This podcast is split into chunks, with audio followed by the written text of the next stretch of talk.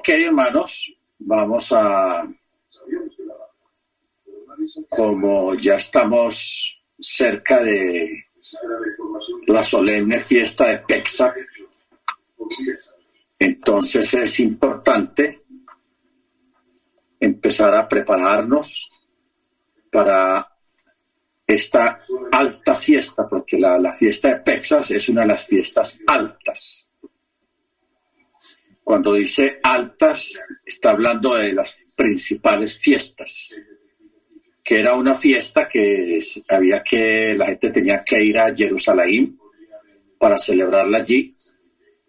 Por un tiempo estuvieron haciéndolo así, pero siempre ha sido una fiesta que se celebra tradicionalmente a nivel familiar. ¿Ok?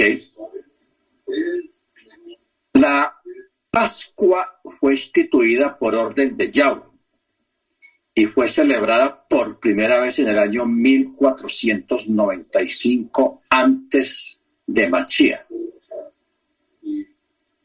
En la noche anterior al éxodo hebreo del país de Egipto, durante el plenilunio del día 14 del mes de Aviv.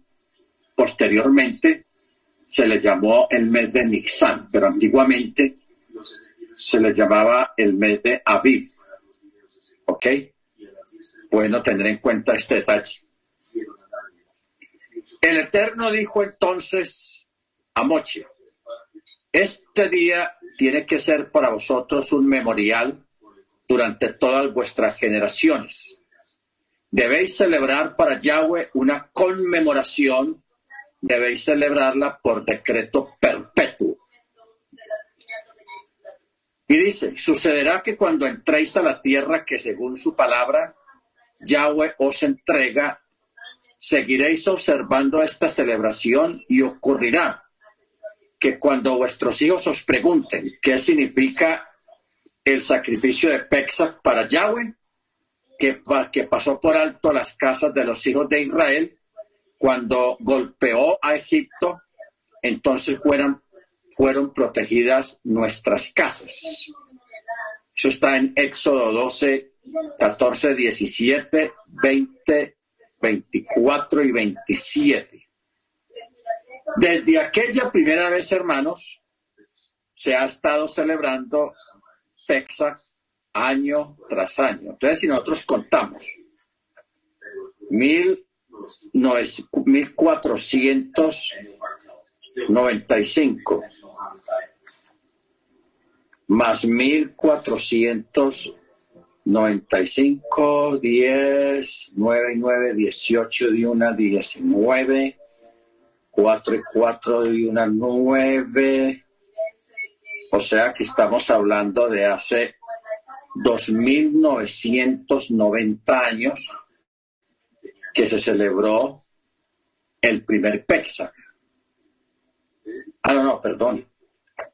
Si estamos en, en, si fue en el año 1495, más 2023 son 8, 11,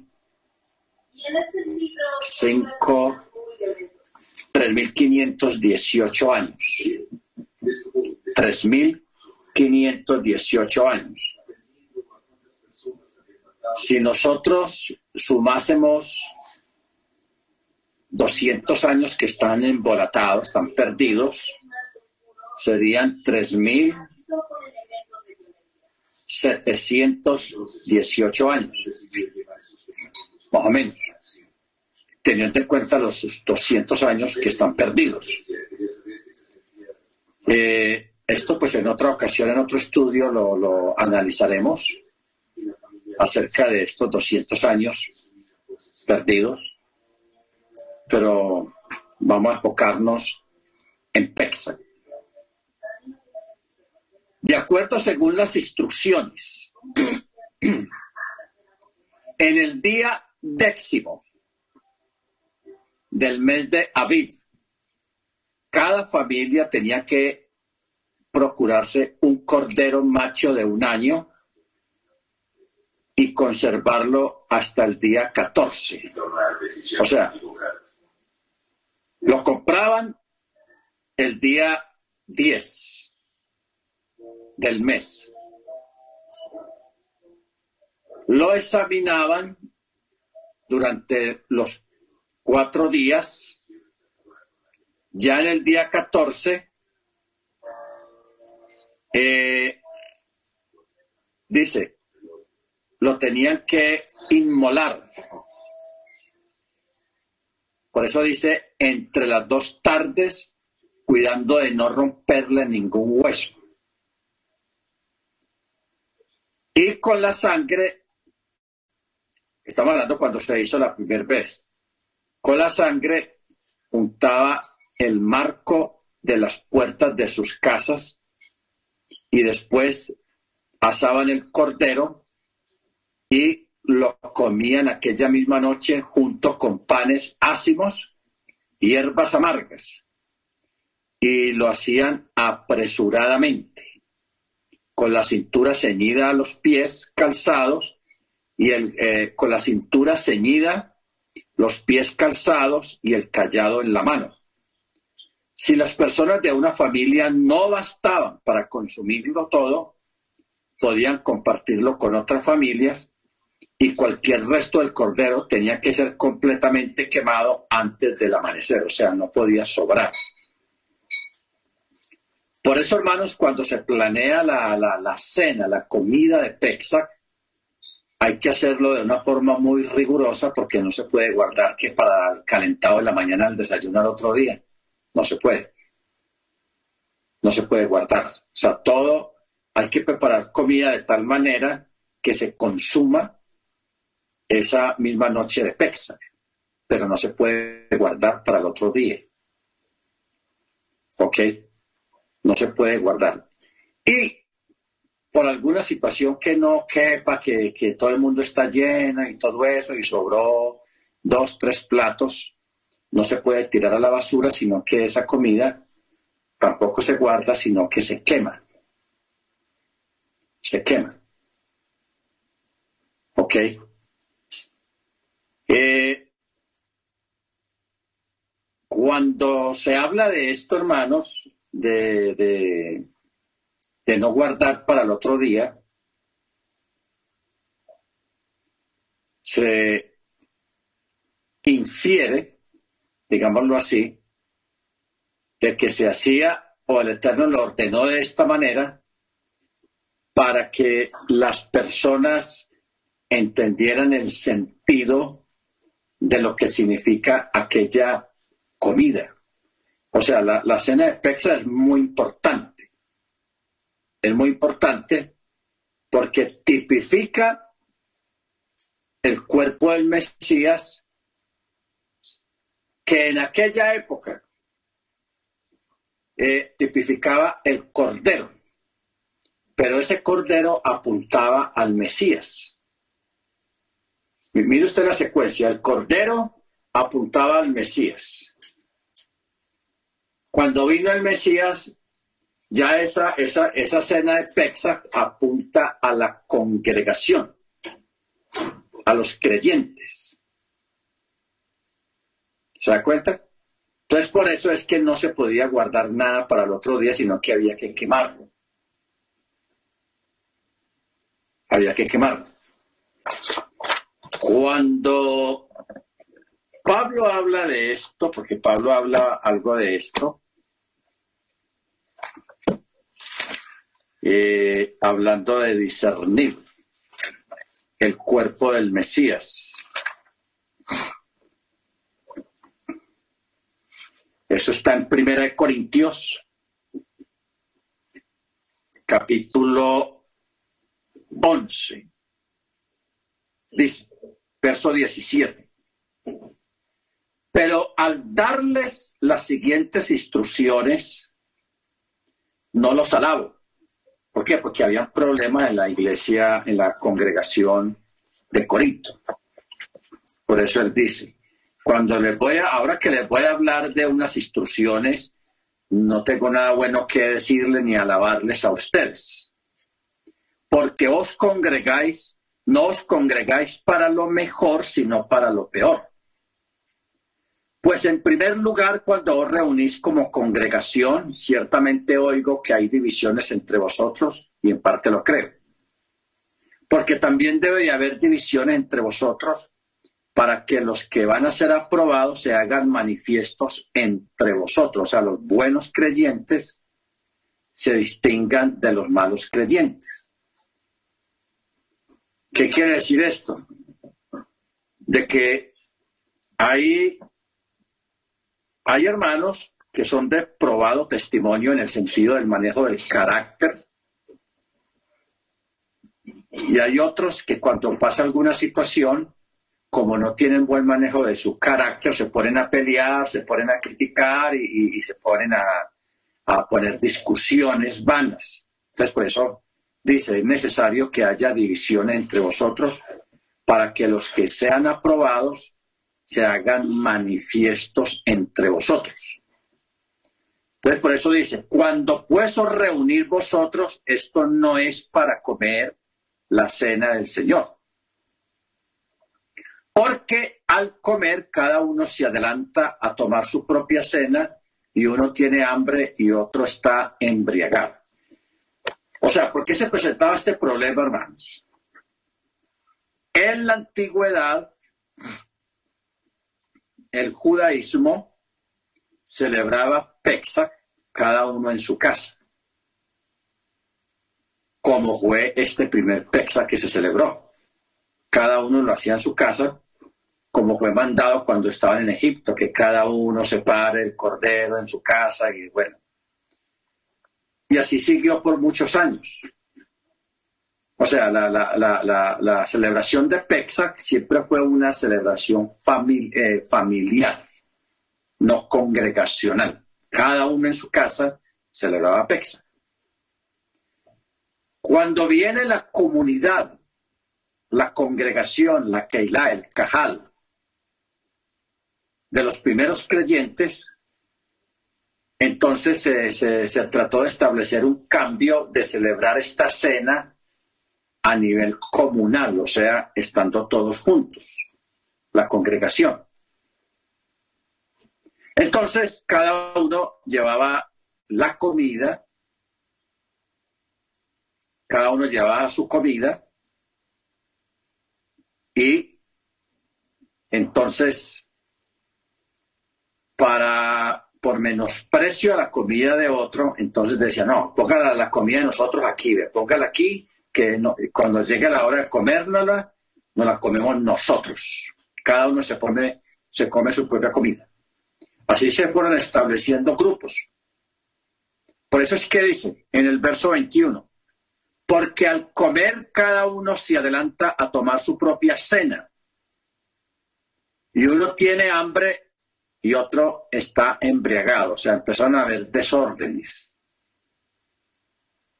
Empezó a haber un desorden porque algunos creyentes pensaron que ya no era necesario hacer un ser de Pexa, como se acostumbraba antes de Yeshua. Entonces, eh, mucha gente no perdonaba, algunos crearon un desorden y se tomaban las cuatro copas de vino por adelantado, o sea, no hacían un ser. Por eso es que Pablo está diciendo acá, uno tiene hambre y otro ya está embriagado porque se tomaban las cuatro copas de una sola sentada sin respetar el ser. ¿Ok? Bendito sea el nombre del Eterno. Entonces, en el verso 22, por eso Pablo lo regaña y dice, pero entonces, ¿No tenéis casas para que comáis y bebáis? ¿O menospreciáis a la Keilah del, del Elohim y avergonzáis a los que no tienen? ¿Qué os digo? ¿Que los alabo en esto? No los alabo. Porque es lógico, hermano, si una persona, una familia pudiente, con buen nivel económico, lógicamente ellos van a hacer una cena de acuerdo a su economía, una cena bien heavy, bien bien nutrida, bien buena, bien costosa, con cosas bien ricas, mientras que el hermano de humilde condición, pues lleva lo que pueda. no va a llevar lo mismo que lleva el otro hermano que, que vive bien. Entonces comenzaron a ver como esas divisiones, los pobres y los ricos, los que tienen y los que no tienen. Entonces comenzaron a ver esos problemas y eso se reflejaba en la, en, la cena. En la cena. Entonces, por eso el apóstol está poniéndole orden a esta situación y por eso eh, en las comunidades hoy en día en este tiempo se ha creado un ceder. Se ha creado un ceder para que no sea alterado ese orden y si todos van a llevar comida diferente, nadie va a decir, hermano, cuide mi comida, que no le vaya a tocar nadie, no. Que todos tomen y coman de ahí, de lo que hay, lo que toque. O sea, actuar de una forma humilde y sencilla para no agraviar a aquellos hermanos que realmente no tienen una forma económica de, llevar una, buena cena, de llevar una buena comida, etcétera, etcétera. Otras comunidades lo que optan es por contratar, pues hoy en día en este tiempo moderno lo que hacen es que contratan personas para hacer una cena para todo el mundo y todos van a comer lo mismo porque contrataron un personal para que se encargue de, preparar la cena para todos. ¿Ok? Eso es lo que más se acostumbra en este tiempo, mientras que en otras comunidades de pronto más pequeñas, pues sí, cada uno va y lleva su aporte de, comida y todo eso, como para que crear una igualdad entre todos. Bendito sea el nombre del Eterno. Porque en el verso 23 dice, porque yo recibí del Eterno lo que también os transmití, que el Adón Yeshua la noche que era entregado tomó el pan y habiendo dado gracia lo partió y dijo, esto es mi cuerpo que es por vosotros, haced esto en memoria de mí. Asimismo también tomó la copa después de haber cenado diciendo, esta copa es el nuevo pacto en mi sangre, haced esto todas las veces que la bebáis en memoria de mí. Entonces, tan a menudo como comáis este pan y bebáis la copa, la muerte de el Adón Yeshua proclamáis hasta que Él venga. Hasta que Él venga. ¿Ok? Muy bien. Luego, Pablo está creando un orden. Aquí, la primera parte de esta porción está creando un orden de, tipo administrativo, la, la, la cena, cómo la vamos a hacer, etcétera, etcétera. Y luego, ya a partir del verso 27, ya le está creando un orden espiritual. O sea, prepararnos espiritualmente para la, la, cena, para la fiesta. Porque la, esta fiesta tiene una, un orden. Tiene un orden. Uno de esos órdenes es de que hay que sacar la levadura de nuestras casas una semana antes de, la fiesta de Pexa o unos días antes. Todo lo que contenga levadura tiene que ser sacado. ¿Ok? Tiene que ser sacado de la casa como un símbolo de, del apartarse de la, del pecado y no tener nada pecaminoso dentro de las casas, de los hogares.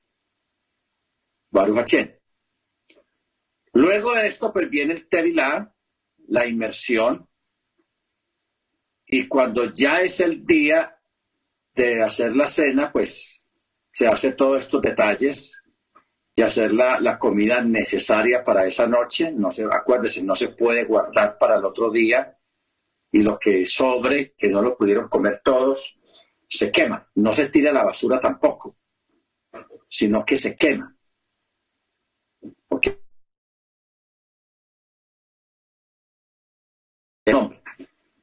Hablamos ya de la, de la parte espiritual, la preparación espiritual, entonces dice, de manera que cualquiera que coma el pan o beba la copa del Señor indignamente, será culpable del cuerpo y de la sangre del Mesías. Por tanto, examínese cada uno a sí mismo y coma así del pan y beba de la copa. Porque el que come y bebe sin distinguir, o sea, sin discernir, el cuerpo, juicio come y bebe para sí. Por esta causa, o sea, por este tipo de desórdenes, dice Pablo, hay muchos débiles y enfermos entre vosotros y hay otros que duermen, o sea, que murieron por estos desórdenes. ¿Ok? Pero si nos examináramos a nosotros mismos, no seríamos juzgados. Pero siendo juzgados, somos disciplinados por el Eterno para que no seamos condenados con el mundo. Así que, hermanos míos, cuando os reúnan para comer la cena, espérense unos a otros. Si alguno tiene hambre, coma en casa, para que no os reunáis para juicio. Lo demás lo dispondré cuando vaya. Lo demás lo dispondré cuando, cuando vaya. O sea, lo demás lo, organizamos cuando vaya. Muy bien. Esta parte, hermanos, de, de discernir el cuerpo es, significa arreglar algunas situaciones de problemas que haya entre los creyentes. Problemas que nunca faltan. Que el uno le habla al otro, que porque el otro le, lo miró feo, que porque el otro... Todo ese tipo de situaciones, eso es lo que, lo que el apóstol manda o llama discernir el cuerpo del Mesías. O sea, es necesario que todos los que participamos de la cena estemos en paz, estemos en shalom, en tranquilidad. ¿Ok? Ahora, nosotros hermanos debemos de tener mucho cuidado eh, en la forma como nosotros interpretamos la escritura en este aspecto. ¿Por qué? Porque una cosa es la cena de Pesach de aquella noche cuando iban a salir de Egipto y otra cosa es la cena de Pesach cuando ya entraron a la tierra prometida. Hubieron cambios porque las circunstancias también eran diferentes. Eran diferentes. ¿Ok? Hay gente que no, que no capta este detalle. Por eso dice que cuando Israel se hubo instalado en la tierra prometida, se introdujeron algunos cambios en el modo de celebrar la Pascua. Uno de los primeros cambios, ¿cuál fue? Que ya no era necesario hacerlo en pie. ya no era necesario hacerlo de pie. Porque el primer Pexa sí lo hicieron de pie. Nadie podía sentar. Y claro, ¿por qué? Porque ya esa, esa misma noche, esa misma madrugada, ya ellos salían a la, a la libertad. Y estaban listos, estaban ceñidos, o sea, con su correa ahí en la cintura, con ropa de viaje y con el bordón en la mano, listos para salir.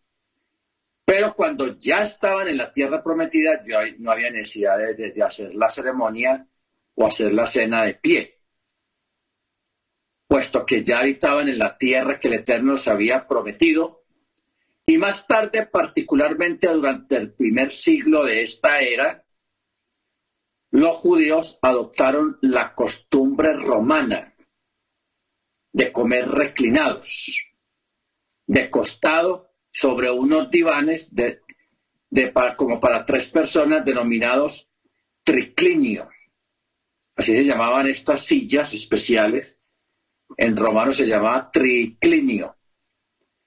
Este uso esclarece las palabras de Johanán, de Juan, que dice que él estaba reclinado en el pecho de Yeshua o estaba reclinado en el pecho de Yeshua uno de los discípulos, aquel por quien Yeshua sentía mucho cariño. Estamos hablando de Juan 13:23.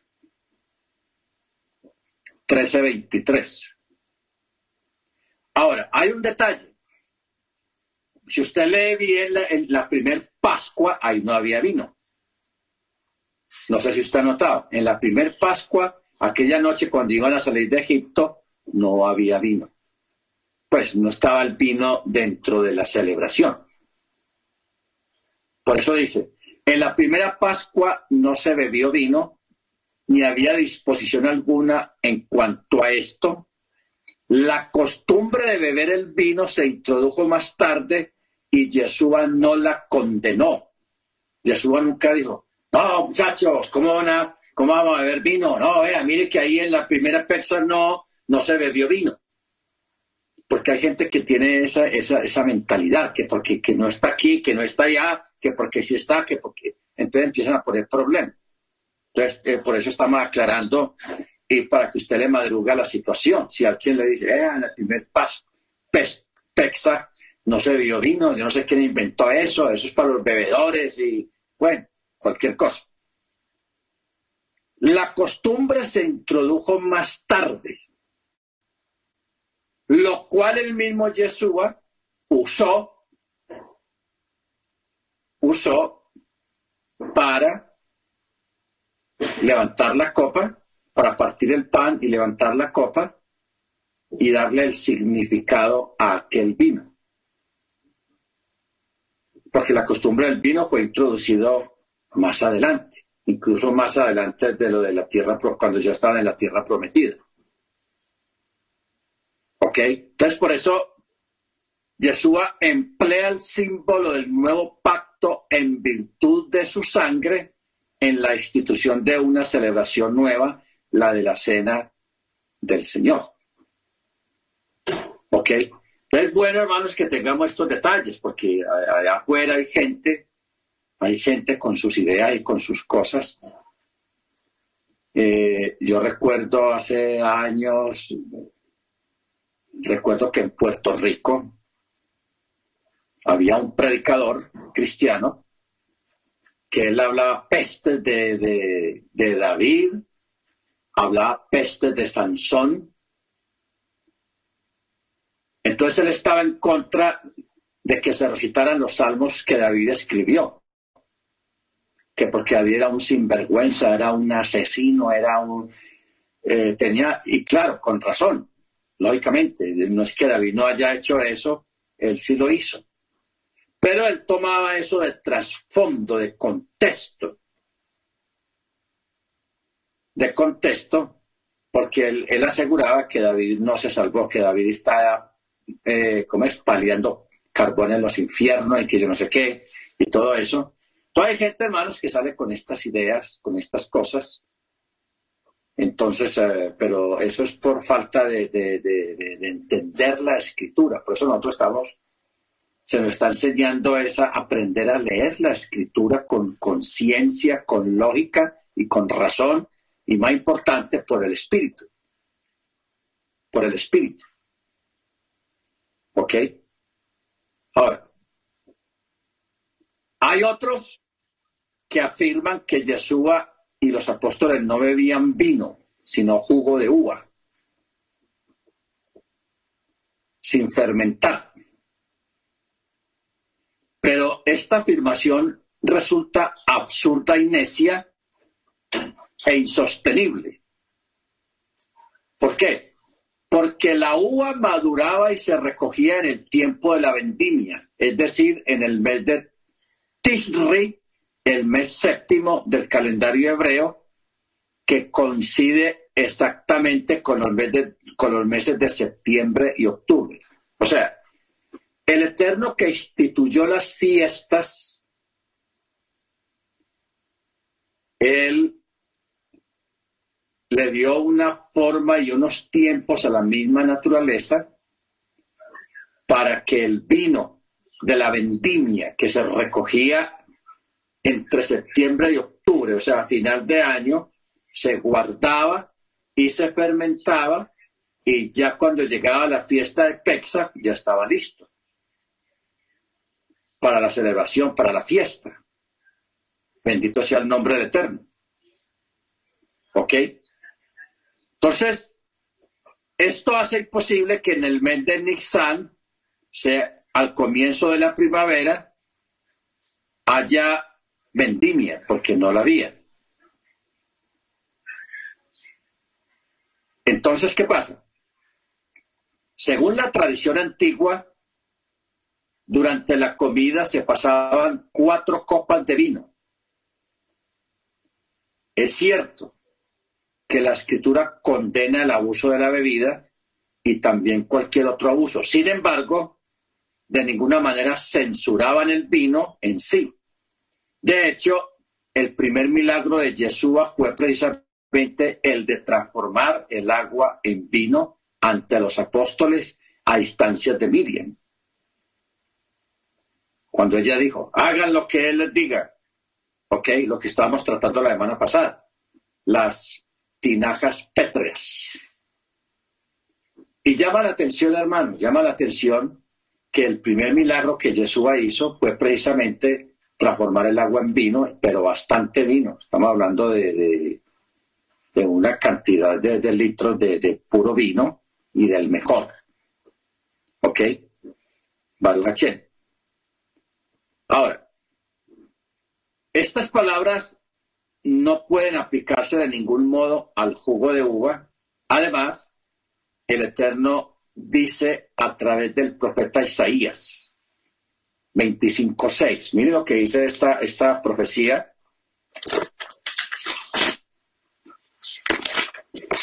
O sea, se están mencionando estos textos no porque yo quiera hacerle promoción al vino de que hay que tomar y todo eso de ninguna manera, sino lo que dice la escritura en forma cabal. Dice 25.6, en este monte Yahweh Chebaot ofrecerá a todos los pueblos su banquete de manjares suculentos. va a estar bueno. Su banquete de vinos generosos, de manjares tiernos, de mucho meollo y de vinos añejos bien clarificados. Cuando dice bien clarificados, quiere decir bien purificados, o sea, vinos coches cuando habla de bien clarificado, está hablando de, vino coche, o sea, un vino procesado de acuerdo a, los caldruch, a la, santidad que corresponde al cuidado de la preparación de vino. Por eso, en, Israel y en todas partes del mundo, entre los judíos, se acostumbra mucho el vino para Pexac, Maniseus. ¿Ok? Y otros vinos que también son aptos para, para Pexac. Ahora, aquí en este texto, hermano, está hablando claramente de que ustedes saben que el libro Apocalipsis y Yeshua también habló de una gran fiesta que tiene muchos nombres. En uno lo llama la fiesta de las bodas, en otros textos le dicen la gran cena. Esto es lo que está hablando aquí este texto de Isaías 25.6. Porque dice, en este monte Yahweh Chebaot ofrecerá a todos los pueblos su banquete de manjares suculentos. Su banquete de vinos generosos, de manjares tiernos de mucho meollo y de vinos añejos bien clarificado. Cuando habla de vinos añejos, quiere decir vinos que ya tienen algún grado de alcohol. Eso es lo que quiere, o sea, fermentados. Fermentados. Por eso el vino de Pexac, que se usa en Pexac tradicionalmente, es un vino que tiene cierto grado de alcohol porque es un vino que ya está fermentado. ¿Ok? Que ya está fermentado. Eh, o sea que contradice lo que algunas personas dicen que, eso del vino eso no se puede usar, sino que se puede usar más bien jugo de uva. Pero la escritura habla directamente de un vino fermentado. Eso lo acabamos de leer también ahí cuando Pablo habla de que hay, de que hay algunos hermanos que se les va la mano y se embriagan. Ok, unos, unos comen por adelantado y otros se embriagan. O sea, los que armaban este desorden en la congregación de Corinto, de los corintios. Baruch Ahora, ¿cómo puede el jugo de uva envejecerse y guardarse durante años? Fermentándose, convirtiéndose en vino. Porque una cosa es el jugo de uva y otra cosa es guardar ese jugo de uva en un tonel durante meses o años, que con los años se, va, se convierte en vino a causa de la fermentación. ¿Ok? De la fermentación. Ahora, cuando vino el cambio de la fiesta de Pexac congregacional, eh, este cambio pues trajo siempre algunas situaciones a nivel congregacional y algunos excesos. Porque, por ejemplo, en las comunidades en Europa, en Estados Unidos, en Canadá, hay algunas comunidades que tienen un nivel económico muy elevado. Ellos son más audaces. Muchos de ellos lo que hacen es que contratan un crucero de ocho días o nueve días y todos se van en ese crucero en el mar y ahí todos juntos durante, celebran todo Pexa, desde la apertura de Pexa hasta el cierre de Pexa en el mar, en un crucero. Todos solitos allá en su Pexa y su fiesta. Y lógicamente pues ya está palabreado la, el asunto de la comida, cero levadura y todas esas cosas. Ellos ya lo tienen arreglado porque eso es costumbre. Los que no se van de crucero contratan en un, en un banquet hall, en una cosa de banquetes, contratan lo que es la cena de, la apertura de Pexas y el cierre de Pexas, lo contratan y, ahí hacen su fiesta, tranquilamente, todo controlado. ¿Ok? Luego, pues, a nosotros nos toca humildemente, pues, tratar de organizar algo en casa o en algún lugar para eh, celebrar la fiesta de Pexac. Pero generalmente, hermanos, generalmente Pexac siempre ha sido una, una fiesta de, tipo familiar. Entonces, tengamos en cuenta, hermanos, y, recordemos el aspecto de, los cambios que han habido a través de la historia de, de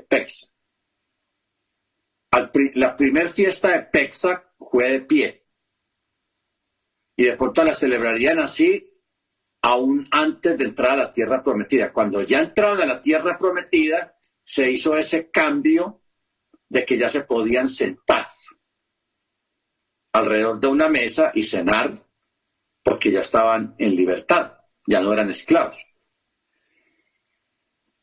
Para la época de Machía, del primer siglo, cuando Machía vino, eh, tomaron el ejemplo de los reclinatorios romanos, que eran unas sillas grandecitas, no muy diferentes a las nuestras que usamos aquí, aquí en América. Y Pero las sillas romanas tenían un reclinatorio en un extremo. Entonces los judíos adoptaron el uso de estas sillas como para simbolizar la tranquilidad, el reposo de lo que es la liberación de la esclavitud. Yeshua no se opuso a, esa, forma de celebrar Pexa. Si él se hubiera opuesto, él lo hubiera dicho.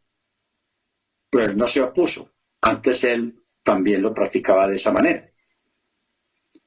Igualmente, el apóstol Pablo, los agiógrafos, o, o Jacob, o Pedro, o Johanan, ninguno de ellos dijo algo en referencia que hubiera que cambiar algo en referencia a la, a la, a la fiesta de Pexa.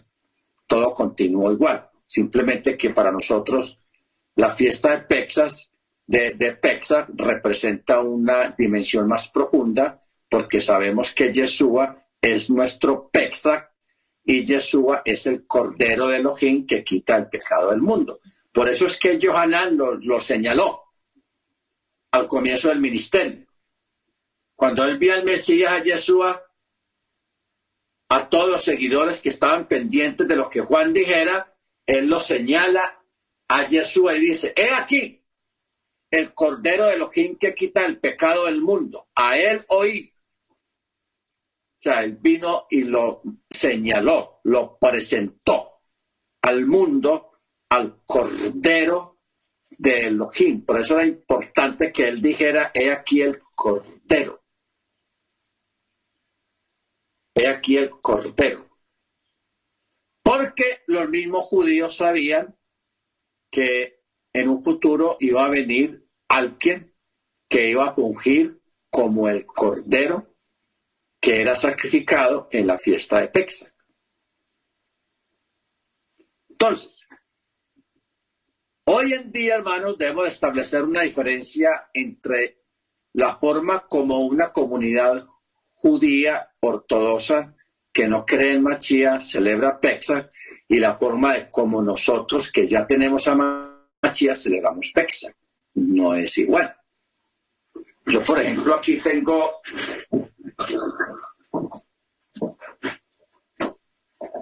tengo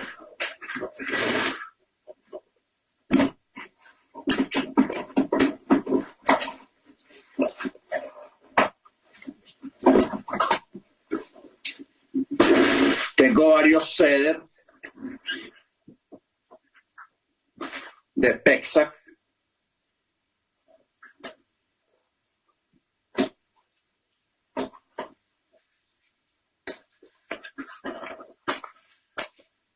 Y también tengo el ceder de allá de la congregación en la judía donde yo estudiaba, Eh, por ejemplo, este es uno.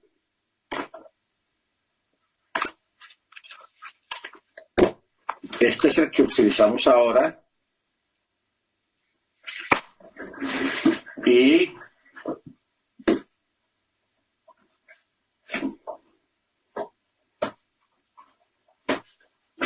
este es otro.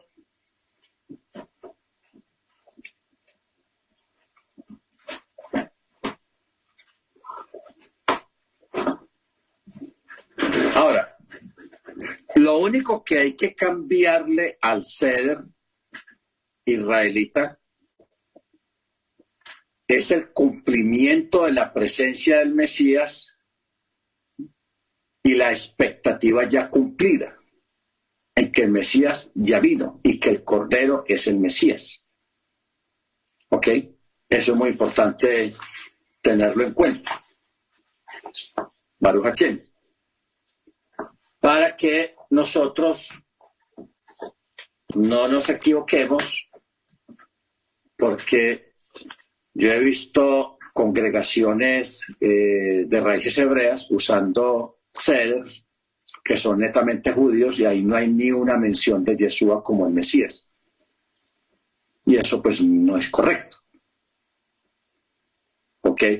Porque ya cuando se levanta la primera copa, la segunda copa, la tercera copa, la cuarta copa, lógicamente pues ya sabemos que Yeshua en los evangelios, que está bien clarito y bien relatado, dice, él levantó la primera copa y le dio su significado, levantó la segunda copa y le dio su significado, levantó la tercera copa y le dio su significado, levantó la cuarta copa y le dio su significado. Pero mire usted que lo, más espectacular, pues a mí me parece espectacular y maravilloso de que Jesús haya celebrado su Pexa y él lo, haya dirigido. Dirigió Pexa, el sed, el orden de Pexas, Jesús mismo lo dirigió. Cuando uno mira este ceder o este orden que Jesús estableció en ese ceder, difería un poco al ceder israelita de los que no creen en el Mesías. Difiere un poco. Entonces, esos son detalles, hermanos, que hay que tenerlo en cuenta para que nosotros no, digamos, no, ese ceder no está bueno porque vea que le falta esto, que le falta aquí, que le falta allá. Eh, eh, este ceder se adapta un poco más al ceder del, del Brihadachá, del nuevo pacto. ¿Por qué? Porque ahí está Machía, ahí está Yeshua, ejerciendo su autoridad y celebrando Pexac ya en la nueva dimensión, en el nuevo mundo, en el nuevo pacto, que es como Machía, el Cordero de Elohim, que quita el pecado del mundo, ya sacrificado. Por eso cuando Él parte el pan, este es el pan que por vosotros es partido. Luego usted ve el libro de Hechos de los Apóstoles, que siempre dice cuando los discípulos se reunían para partir el pan. Porque el acto de partir el pan es muy importante y tiene su ciencia y tiene su misterio. Ustedes recuerdan con los caminantes de Maús, que iban dos personas caminando a Maús y de un momento a otro Jesús se hace al lado de ellos y empieza a preguntarle, señores, ¿de qué están hablando? Y él le dice, ah, pero tú no sabes eh, lo que ha pasado, mira, mataron a, a, Yeshua y nosotros teníamos esperanza en él y todo eso y una cosa y la otra. Iban tristes comentando los eventos recientes de hacía dos días,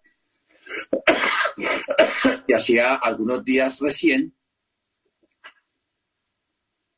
Pero ellos no reconocían a Yeshua lo vinieron a reconocer cuando llegaron a la casa de uno de ellos y, él invita a Yeshua para que coma con ellos, para que cene con ellos. Entonces Yeshua se encarga, no sabemos cómo, porque ahí no dice que el, señor de la casa le dijo a Yeshua que hiciera la oración por el pan, no está escrito. El asunto es que se ve a Yeshua ahí, que él está partiendo el pan. Cuando Yeshua parte el pan, dice el texto que a ellos se les abrieron los ojos y reconocieron a Yeshua. Lo reconocieron. Pero ya cuando ellos le dicen, ¡oh, maestro! Ya Yeshua desapareció. Ellos tuvieron el, pantallazo, el reflejo, la fama de, tener a Yeshua por un, por un rato en medio de ellos y no le dieron cuenta. Eso es impresionante, impresionante. Ahora, la cena de Pascua se celebraba al inicio del primer día de la fiesta de los panes no fermentados. Esta fiesta que duraba siete días, es decir, del 15 al 21 del mes de Nisan. Un escritor de esa época llamado Eusebio de Cesarea, historiador que vivió en el siglo III y IV, argumenta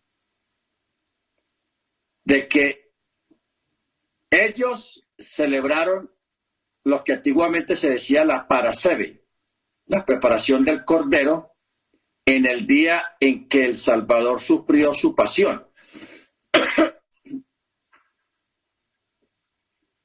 Eh, no comieron la Pascua aquella tarde, porque si la hubieran comido se hubieran abstenido de perseguirle por respeto a las purificaciones previas a la Pascua, o sea, el Tevilá.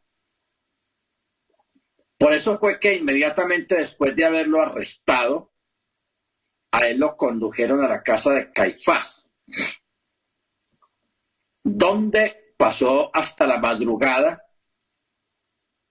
y al hacerse de día se reunieron y lo juzgaron por primera vez. Tras esto se levantan y junto con la muchedumbre llevan a Yeshua ante Pilatos. Pero ellos no entraron al pretorio para no contaminarse porque ya ese mismo día era, era el día en que se sacrificaba el cordero, era el día 14 de Nisan. ¿Ok? No sé si usted va a descubrir lo que, lo que, pues, lo que yo entiendo y lo que yo ya, ya he visto. El mismo día, acuérdate lo que leímos ahora al principio.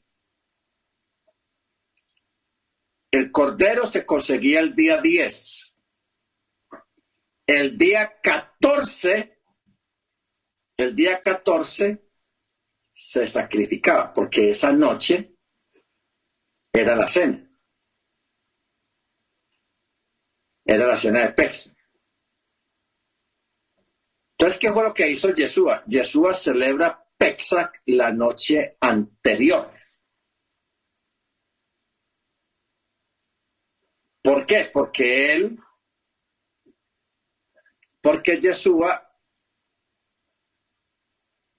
él muere en el mismo momento en que todos los judíos también estaban sacrificando su cordero y que lo habían hecho durante 1495 años. Lo estuvieron haciendo. O sea que Yeshua cumplió la expectativa como el cordero de Elohim que quita el pecado del mundo, lo cumplió perfectamente. ¿Ok? Entonces de ahí sale una pequeña discrepancia muy buena. ¿Cuál es la discrepancia? De que si una persona quiere celebrar Pexa el día 14, o sea, el día anterior al 15 de Nisan, lo puede hacer y no transgrede eh, la acción de Yeshua, porque Yeshua la celebró así. Si no entendemos. Oficialmente, bíblicamente, a nivel de Torah, Pesach, la fiesta, eh, la cena de Pesach se hace el 15 del mes de Nisan. El 15, esa noche. O sea, la noche del 14, que ya es 15. Pero Yeshua, él celebró su cena, su Pesach, con los discípulos una noche antes. Una noche antes. ¿Por qué? Si Yeshua hubiera celebrado Pesach, la, la cena, el día 15, no hubiera cumplido la expectativa del Cordero de Elohim que quita el pecado del mundo. ¿Nos damos cuenta? No hubiera cumplido la expectativa. Entonces, por eso él lo celebra la noche anterior en privado con los discípulos. Esa misma noche se va para el Gesemaní, lo arrestan como a las 2 de la mañana o 3 de la mañana, lo llevan ante el sumo sacerdote, luego lo llevan a Pilatos, Pilatos le hace el juicio y lo declara culpable y lo llevan al Gólgota o a la calavera a las nueve de la mañana y lo erigen en el madero. Jesús estuvo ahí en el madero seis horas. A las tres en punto, que es la hora del sacrificio, que todos sacrificaban su cordero, muere Yeshua. Yeshua muere. Por eso dice el texto que todos tenían afán de, de, de, después de que Yeshua muere, tenían tres horas diurnas de, de luz. Por eso lo enterraron a la carrera, porque era preparación o era eh, ya la, la, cena normal que se celebra del 15 de Nisan. ¿Ok? Bendito sea el nombre del Eterno. Entonces, por eso es que Yeshua, él, eh, él cumple la expectativa de la Torah, porque a esa hora, a las 3 de la tarde, es que toda la gente sacrificaba el animal para Pesach. O sea, al atardecer en la tarde del día 14, porque ya cuando es la noche ya es 15 de Nisan y esa noche es la fiesta oficial de Pexa. Entonces, por eso decía yo, si una persona hoy en día quisiera celebrar Pexa a la forma como Yeshua lo hizo, obligado por las circunstancias de que él no podía estar vivo eh, en esa tarde del día 14 porque tenía que cumplir la ley lo que decía la ley acerca del sacrificio del cordero. Entonces no podía estar vivo esa noche, el 15 de Nisan, porque entonces no hubiera cumplido lo del cordero de Elohim que quita el pecado del mundo. ¿Se da cuenta? Ahora, no pensemos tampoco de que nosotros vamos a cambiar la fecha y que vamos a hacer la, la cena de Pexa el 14.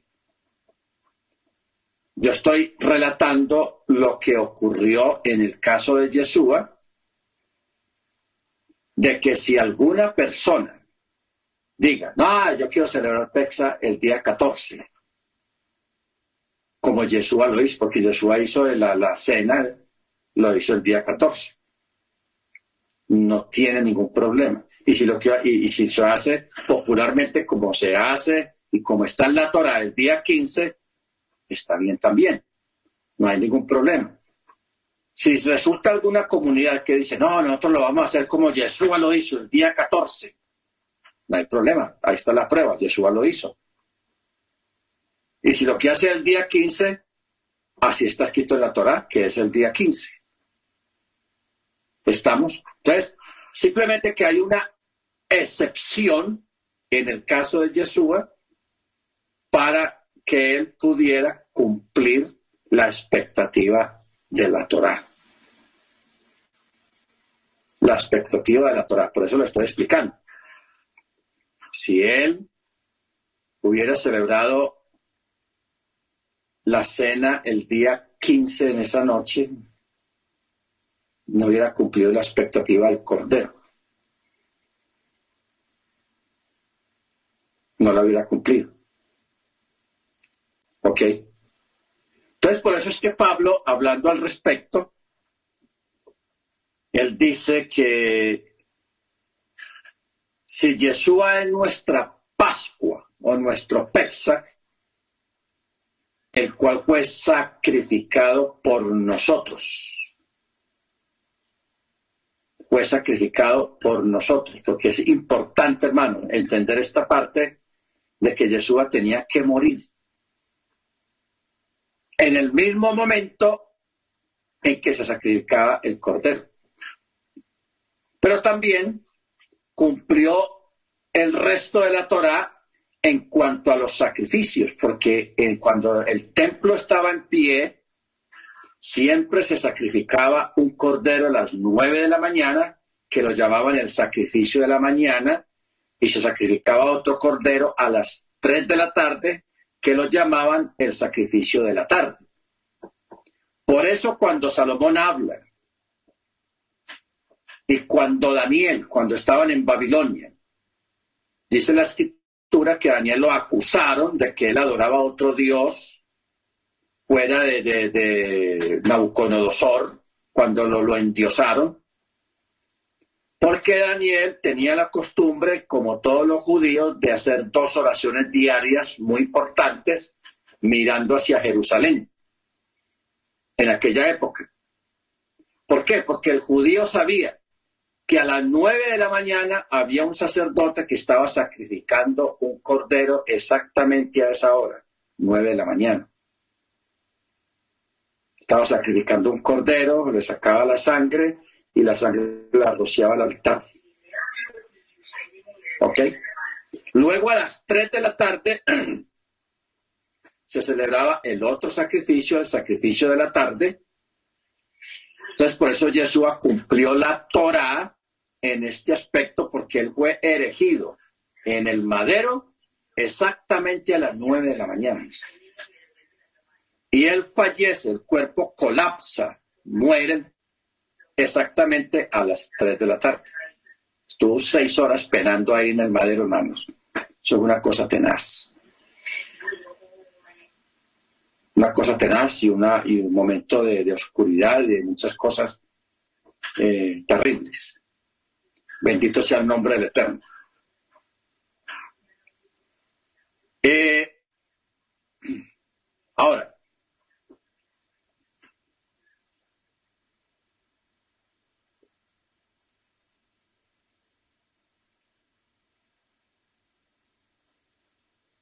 es conveniente tener esta parte presente porque hay un texto en Mateo 26, 17. Vamos a mirarlo. Mateo 26, 17.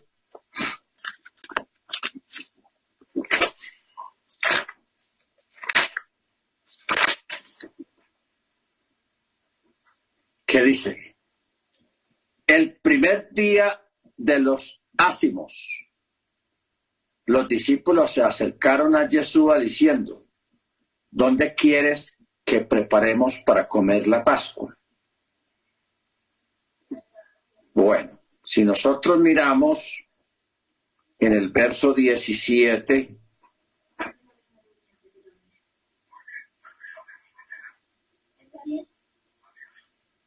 el primer día de los panes sin levadura. Vamos a tomar la, la Biblia hebraica para que miremos bien este detalle.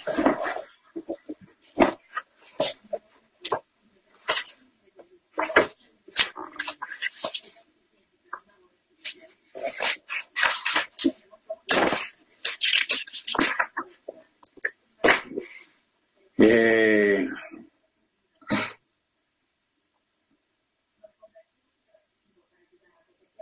ahora, antes del Moed Hagmaxot, se acercaron los Talmidir a Yeshua diciéndole, ¿dónde quieres que preparemos para comer pexa?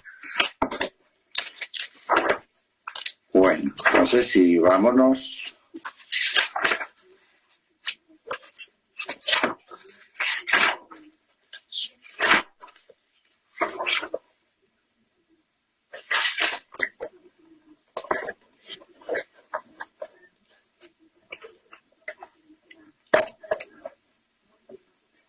La palabra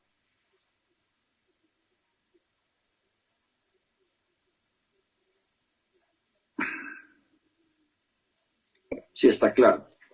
En strong, número 4413, la palabra girega, aquí es protos, que dependiendo del contexto puede significar antes como el primero de una serie de secuencia de eventos o primero como en un número.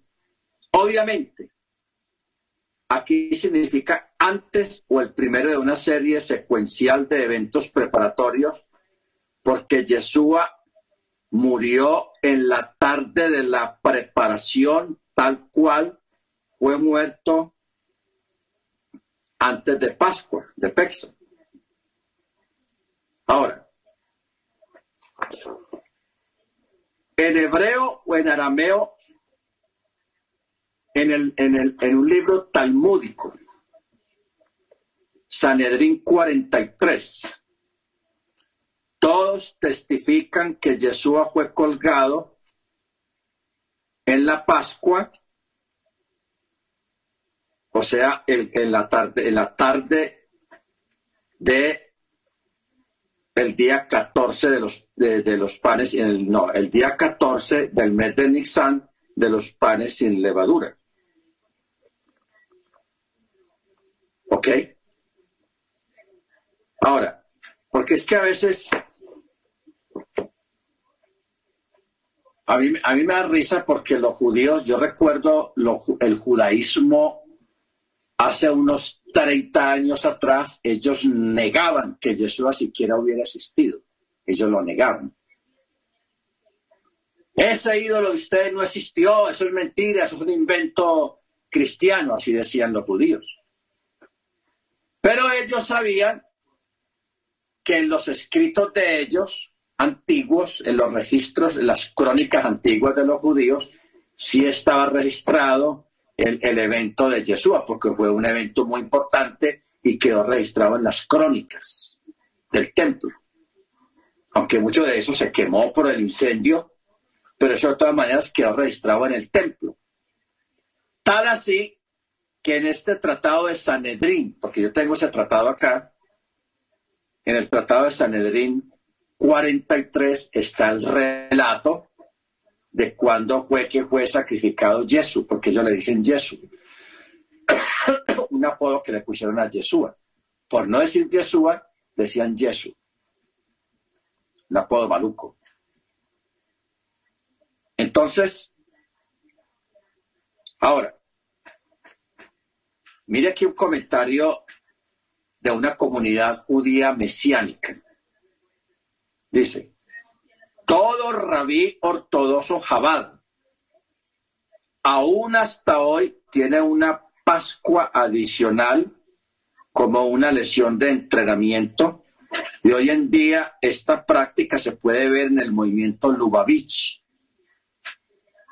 Lubavitch cuando los Lubavitch se reúnen la noche anterior a Pexa en lo que ellos llaman la cena de Mochía. Eso es increíble. O sea, esto, hermanos, es increíble. Lubavitch, anota el nombre, Lubavitch. Es una comunidad hasídica ortodoxa judía que ellos nombraron su propio Mesías. Ellos, mira lo que, lo que acabamos de leer acá. Ellos se reúnen también la noche anterior, o sea, el día 14, se reúnen también. ¿Por qué? Porque alguien, hermanos, en la antigüedad, antes de Machía, dentro de las comunidades judías, el Eterno levantó un sabio que profetizó algo. ¿Qué fue lo que profetizó? De que cuando viniera el Mesías, esto está aquí en el Talmud, eso es una cosa impresionante. Estamos hablando de antes de Machía. Eso no quedó en los profetas, no, en la, en la literatura judía. Pero alguien se levantó, hermanos, en la antigüedad, mucho antes de Cristo, y dijo, que cuando viniera el Mesías, él iba a celebrar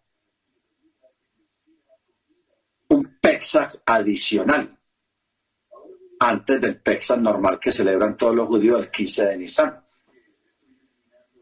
Lo profetizó. Pero eso quedó dentro de la cultura judía. Y todavía esta, esta comunidad ortodoxa de Lubavitch, Lulavich.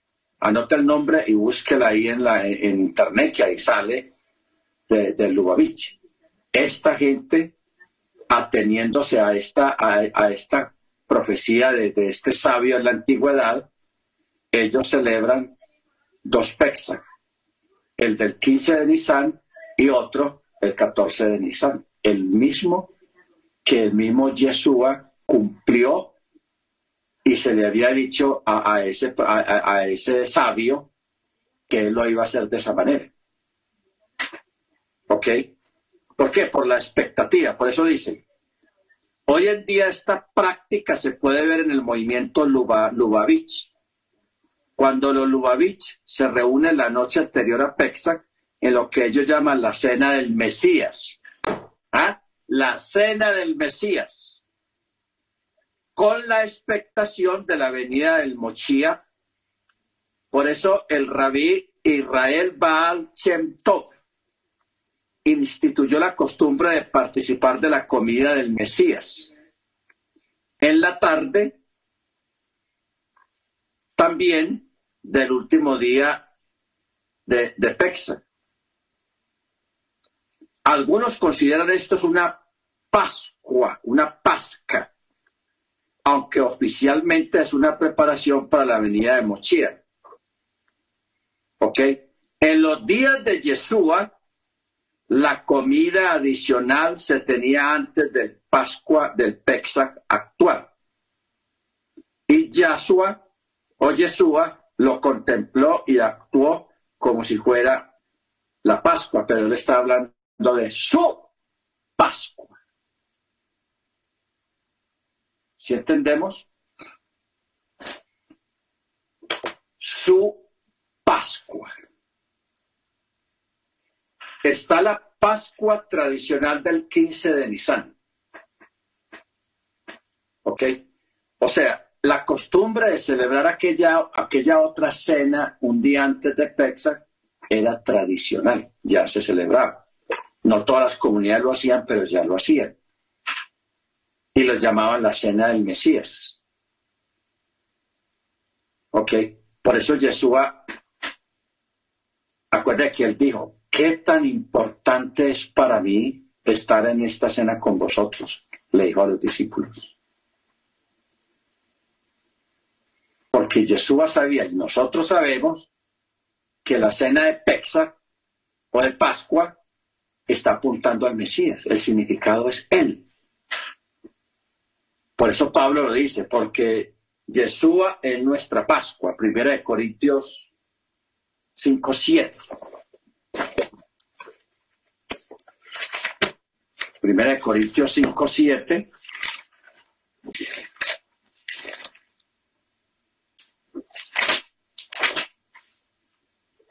Dice, limpiad la vieja levadura para que seáis masa nueva, como sois sin levadura, porque Machía, nuestra Pascua, ya fue sacrificada. Así que sigamos celebrando la solemnidad. O sea, aquí está diciendo, sigamos celebrando la fiesta. ¿Ok? No con la vieja levadura, ni con la levadura de malicia y de maldad, sino con los ácimos de sinceridad y de verdad. O sea, ya démosle, démosle significado a ese pan sin levadura. En nosotros, ¿A través de qué? De sinceridad y de verdad y alejados de toda malicia y de toda maldad en el corazón. Maldad en el corazón. Bueno. ¿De qué está hablando aquí, hermanos, el apóstol? Eh, acerca de en sí qué es maldad. Maldad, hermanos, es hablar de personas, de creyentes, porque esto está hablando desde lo, de lo de adentro, de creyentes que hacen cosas malas, hacen cosas malas, que enredan, que son cosas malas entre creyentes, enredar a creyentes en chismes acusar a una persona injustificadamente. Hacer quedar mal a una persona con alevosía, con maldad. Hacerlo quedar mal ante otros. Eso es maldad. Y de eso es lo que está hablando Pablo acá, cuando dice, eh, sacando la levadura de maldad y de malicia y teniendo e, esa, esa sacando fuera esa, esa levadura, viviendo una vida de sinceridad y de verdad. De verdad. O sea, no mintiéndonos unos a los otros. ¿Ok? No diciéndonos mentiras. ¿Ok? O sea, la maldad que hace la gente afuera, los que roban, los que secuestran, los que tiran droga, los que hacen cosas feas allá afuera, eso es otro tipo de maldad. Eso está lejos de nosotros.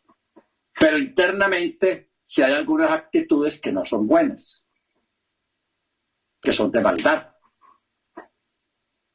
Y eso es lo que hay que sacar de nosotros para poder participar de la cena. Entonces, eh, me llama mucho la atención esta parte del Lubavitch. De Lubavitch, porque esta comunidad es hasídica y ellos nombraron a...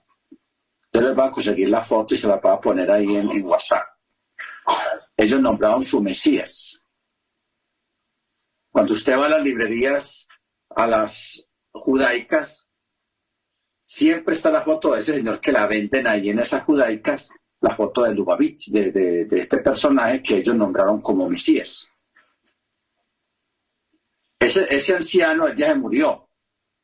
Él se murió hace como unos 15 años y ellos están esperando que resucite. O sea, a ellos le está pasando lo mismo que a los de seguidores de Miranda, el puertorriqueño, de los salvos siempre salvos, que están esperando que Miranda resucite.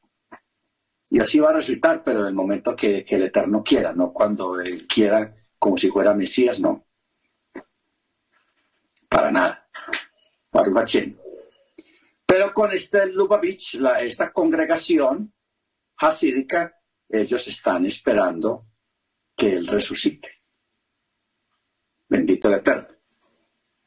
Entonces, e-, es interesante, hermano, esta parte aquí de, de, de, que en la época de Machía ya se celebraba la otra, el, el, prepexa, llamémoslo así. La noche antes de Pexa se hacía también una cena que ya la llamaban la cena del Mesías. Ok, bueno, que usted sepa eso, porque yo sé que esto yo no lo había explicado antes, pero eso siempre ha estado ahí, esa costumbre siempre ha estado ahí. Si alguno de ustedes lo supo, pues ya sabe y se les ratifica de que esa costumbre existe todavía y existía en la época de Machía. ¿Ok? Como a nivel de tradición. A nivel de tradición que Yeshua la ratificó y la confirmó haciéndolo él mismo porque él estaba haciendo su pexa porque él es nuestra Pascua. Amén. Bueno, hermanos, el miércoles vamos a continuar hablando sobre eso y vamos a sacar otras cosas sobre esto, cosas curiosas de Texas, especialmente de la antigüedad porque ya es hora de que tengamos un poco más de, conocimiento y de... Y yo ahorita voy a, buscar la cita esta de Sanedrín 43, porque yo lo tengo acá y lo voy a leer para, para mirar a ver cómo está escrito la referencia acerca de, de de la muerte de Yeshua en el madero, porque es que los judíos, ellos, yo recuerdo que ellos negaban y decían que Yeshua nunca existió, que eso es cuento cristiano. Pero ya, como ya la gente, mucha gente tiene Talmud y tiene muchos de sus libros, ya ellos no pueden tapar el sol con un dedo. no lo pueden negar, ya lo aceptan. Pero ya no como divino, sino como un buen judío que hizo cosas muy buenas, que dijo cosas muy bonitas, pero hasta ahí. Pero al menos ya reconocen que Jesús así existió. ¿Ok? Amén. Muy bien, hermano. Vamos a parar acá. Hermana Senia. Eh, nos dirige en la oración es tan amable ya para ahora.